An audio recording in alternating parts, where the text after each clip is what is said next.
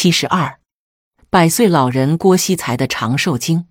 简介：郭熙才，一九零零年出生于一个殷实的农家，他是全国文物考古界最长寿的老人。在我国文物考古界，有一位颇具传奇色彩的寿星郭熙才。他八岁时随母沿途乞讨，北上郑州，后被张学良的军队征为民夫。抗战开始不久，郭熙才在西安民乐园一带以经营一个小饭馆为生。一九五三年的一个偶然机会，郭熙才到中国社会科学院考古研究所西安研究室当了一名小工。一九五八年，他调入陕西省考古研究所从事文物考古修复工作。从这个时期开始，年过半百的郭熙才才算正式参加了工作。与文物考古修复工作结下了不解之缘。随后，郭老可谓老有所为，做出了不少卓越的贡献。他五十三岁参加工作入考古界后，一干就是三十余年，直到八十四岁才退休。九十七岁时还荣登领奖台。他到了百岁高龄，仍要坚持每天为盆花浇水施肥、松土修枝。他所种植的花卉曾多次获奖。晚年的郭熙才生活十分规律，他的养生之道就是少量吃肉，少量饮酒，以息为主。据家人介绍，老人有饮酒习惯，每日必饮两小杯白酒，以调养心气神。摘自汉唐收藏网医生评点：郭熙才老人很懂得养生。因此，他也明白饮酒少量为宜，强身的同时还能调养心气神。在古代，用酒治病，特别是制成药酒来防治疾病的现象十分普遍，如端午节饮艾叶酒、重阳节饮菊花酒等等。在现代，科学研究也早已证明，酒对人体健康有两重性，有益也有害。主要与饮酒的量有关，多饮有害，但少量饮酒则有益健康。患肝病、高血压等不宜饮酒者除外。但从医学的角度来说，我们还是不提倡老年朋友饮酒的。因此，如果喜欢饮酒或想通过饮酒养生的老年朋友，我们建议大家一定要把握好饮酒的量，并且最好是饮用一些具有保健功效的药酒。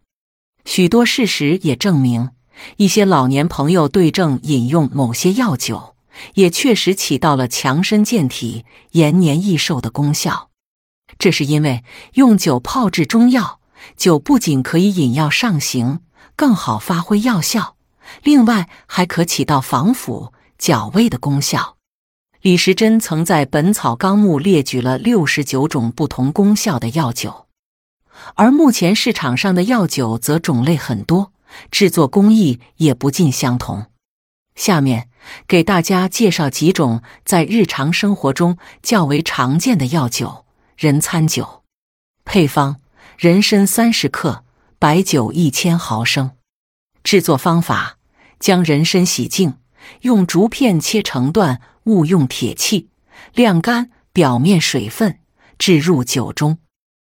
密封浸泡十日以上即可饮用，功效与主治：补中益气、通治诸虚，用于身体虚弱。服法：每日一至二次，每次二十毫升，空腹服用。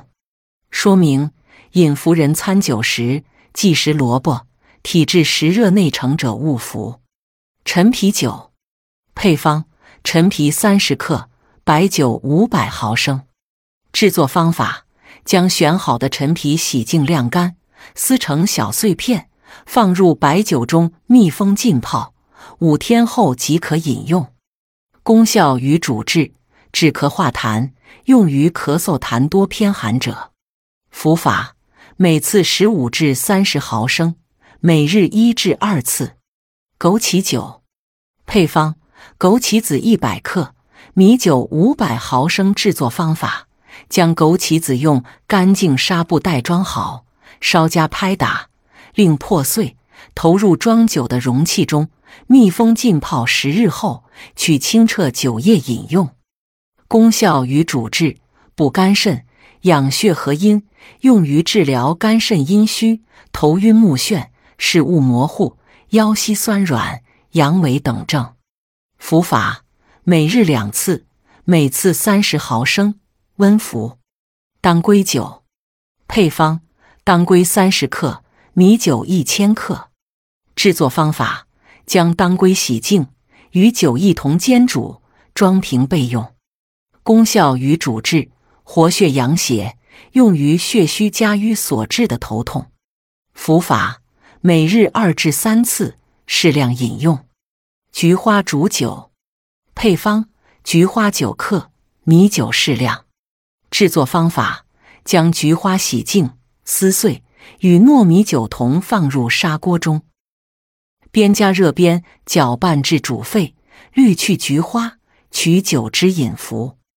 功效与主治：清肝明目，用于治疗肝火上炎所致青光眼，亦可用于其他风热目疾。服法：每次煮酒为一次量，炖服，每日两次。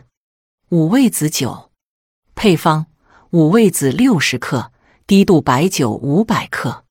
制作方法：将五味子洗净晾干，用酒浸泡十四天即成。功效与主治：滋肾敛肺，适用于白内障等症。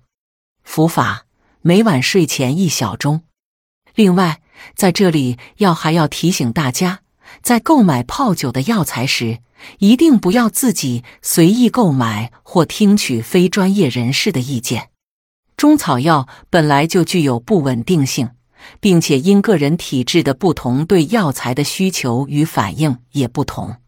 因此，购买泡酒药材时，最好先咨询专业人士或听取医生的建议。健康铁示：酒属于特殊饮品，容易与某些食物发生化学反应。因此，喝酒时切记不要进食下面五种食物：一、饮酒三小时内不宜吃红薯。红薯与胃酸发生反应，会生成不溶于水的坚硬片块。饮酒同时红薯更易消化不良。二不宜吃刺激性食物，辣椒、生姜、大蒜、芥末等物会加剧对胃肠黏膜的刺激。三不宜饮绿茶，茶叶中的某酸性物质与蛋白质相结合，使胃肠蠕动减慢，加上酒精麻痹，易造成便秘。四不宜吸烟。酒精可加速有毒物质溶解，使致癌物质更易透过黏膜进入人体。